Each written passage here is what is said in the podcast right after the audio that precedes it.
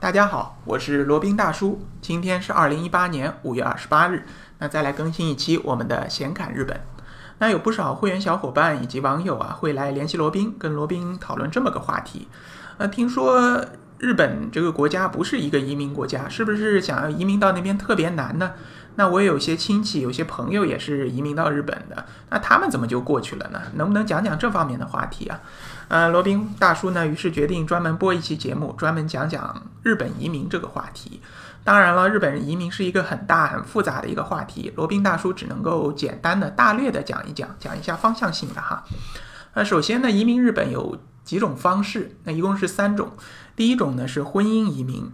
啊，第二种呢是投资移民。第三种呢是工作移民，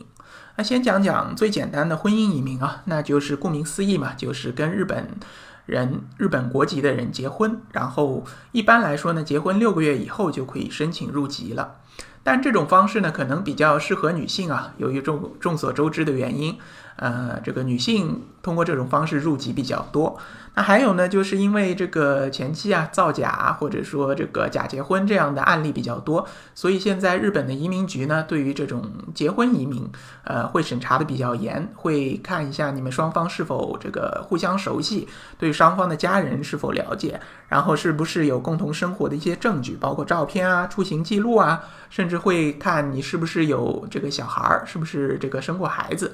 呃，通过这样各种各样的细节来核实你是不是真的一个婚姻，而不是通过假结婚想来入籍日本。那还有一种投资移民的方式啊，嗯，那也给大家介绍一下。投资移民呢，它其实严格意义上来讲啊，并不算是真正的投资移民，它的全称是叫这个经营管理在留资格签证。那就指的是外国人在日本设立公司、开展事业或者投资事业的取得的一种在留资格。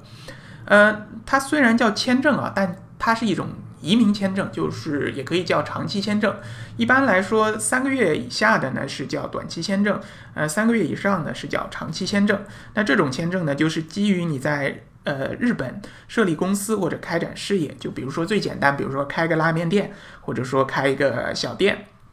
呃，开个便利店或者开个什么样的小吃店，呃，通过经营这样的一种活动或者的一个长期签证，那它有一些那个要求啊，一些基础的要求，就比如说要在日本投资五百万日元成立一个公司，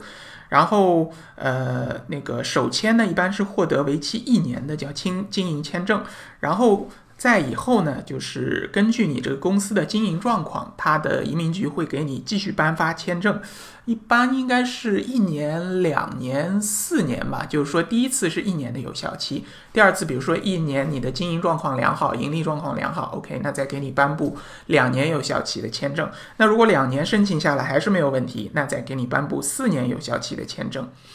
呃呃。这个经营管理这个签证啊，它没有一些硬性的这个指标，就比如说对你这个营业额，或者说对你这个呃营业状况，或者对你的盈利状况，没有一个硬性指标。那大致呢，可能需要你的营业额超过三百万日元。那如果以下，可能就通过续签的这个通过率可能就比较堪忧啊。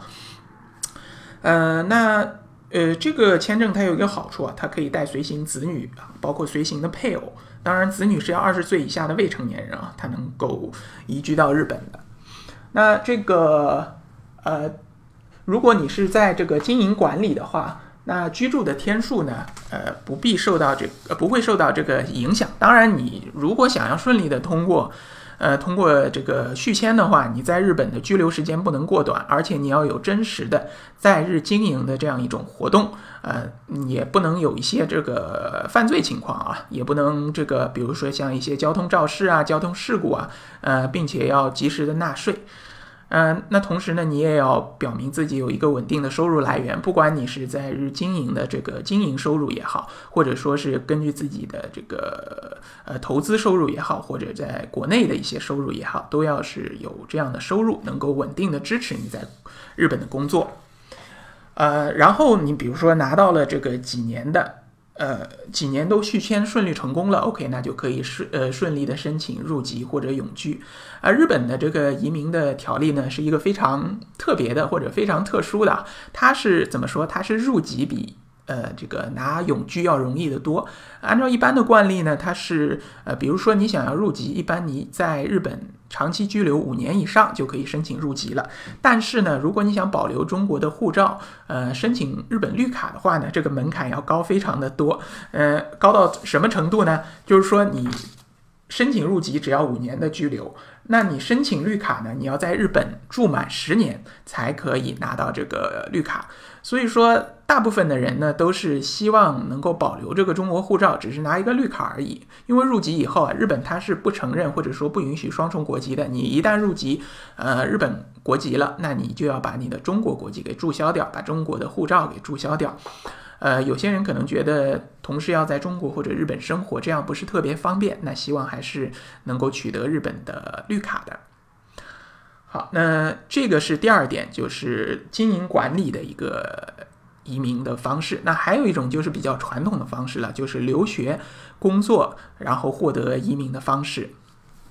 呃，这个首先啊，就是留学需要取得这个留学签证，这一般来说也是我们大多数呃移民日本的这个人群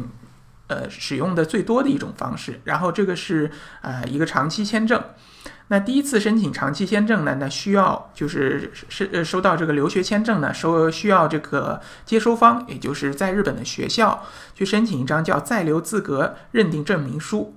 这张证明书呢，基你只要拿到了，基本上等同于签证了。然后拿到这些以后，再提交一些其他的一些基本的资料，然后去申请这个去那个驻华使领馆去申请日本签证，那基本都是可以呃可以拿到的。那在留资格认明书，呃，证明书这个申请难度呢，它是根据学生的身份有所不同。呃，如果是正规的大学啊，或者这个，比如说像最最高等学府啊，或者说最难申请的学校，是东京大学啊、庆应大学啊、那个那个京都大学啊，这些大学，如果是这种名牌大学或者正规大学呢，你如果拿到了这个在留资格认命，呃呃录取的话呢，是肯定可以拿到在留资格的。那如果是语言学校，这个难度就会大一点，所以说你尽量申请那些正规的呃大学或者正规的学校。OK，然后申请拿到了这个在留资格认定证明书，那就要去这个驻呃日本驻华使领馆去申请学生签证了。这个其实也不难，网上都有很详细的攻略，大家可以按图索骥哈。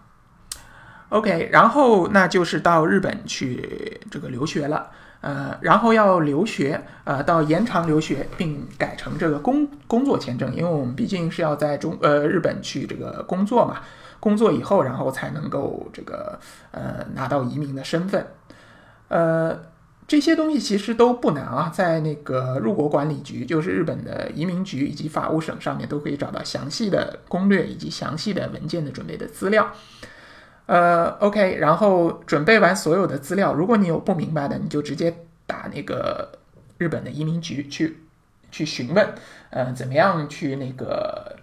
呃准备这些材料？那我需要补什么材料，或者说我需要那个再提交什么样的材料，他会一一的告诉你。然后呃，准备好所有这一些呢，那他呃，你就可以去申请永住或者申请入籍了。呃，如果是申请入籍的话，你工作满五年，其中三年有这个纳税记录，它它的要求是要求你有工作的这个三年以上啊，那实际上就是一个三年以上的纳税记录，那你就可以申请入籍了。那如果你不想申请入籍，只是想申请绿卡的话，那就要十年以上，呃，这个其中工作五年以上，也就是指你要有五年以上的这个。